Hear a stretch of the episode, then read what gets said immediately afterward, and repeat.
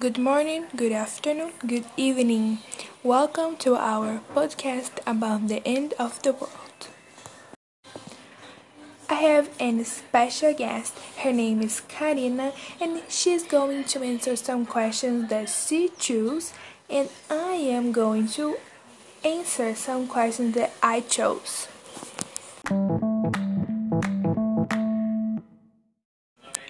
So, Karina, the first question for you is Do you think that when the end of the world happens, our kind of human beings will end?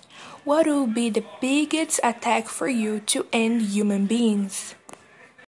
According to my research, we human uh, beings would become zombies because the food industry was research with dangerous uh, chemical substances that we ended up not reselling.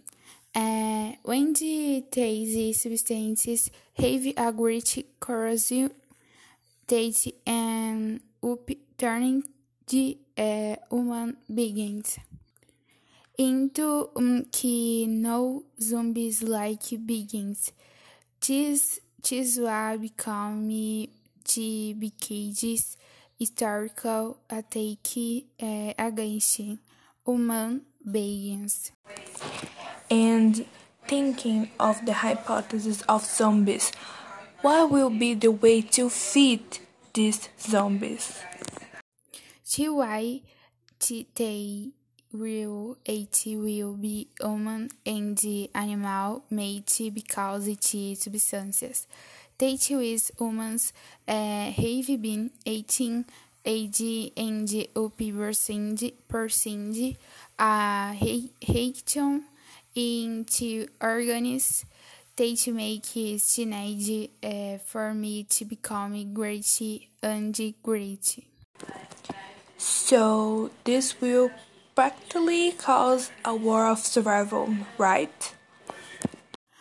All hit weight zombie species will end up make only only zombies survive on planet Earth. Do you think it is possible for us to go target an ice age? Never say never, but it's highly unlikely. With global warming, the hole in the ozone layer, and as the polar ice caps are melting faster and faster, it's difficult for to, that to happen. Perhaps a thundering heat wave, but not an ice age. I believe they, uh, that you have already waited post-apocalypse TV uh, chose that defend the theory uh, that we will become zombies.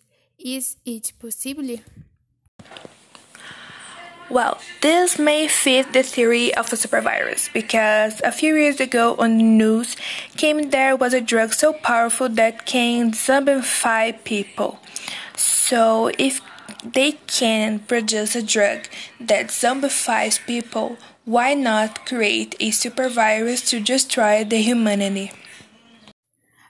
And still of TV shows in the series season towards is decimated by a wave of radioactive and is inevitable for what least 10 years.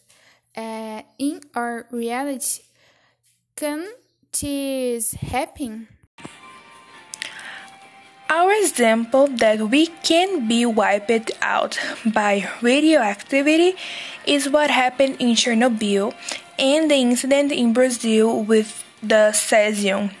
Nuclear plants, even if they offer a good option of energy, present several risk factors when they are not well monitored. So, yeah, um, about the show, we can totally be murdered by radioactivity.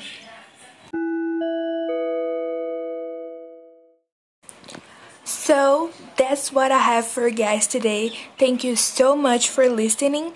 I hope you don't get afraid of the end of the world. We are just in chatting about. We have to do much more research for knowing how the world's gonna end, and no one really knows. so thank you very much. I see you in the next in the next podcast. Oops. And bye.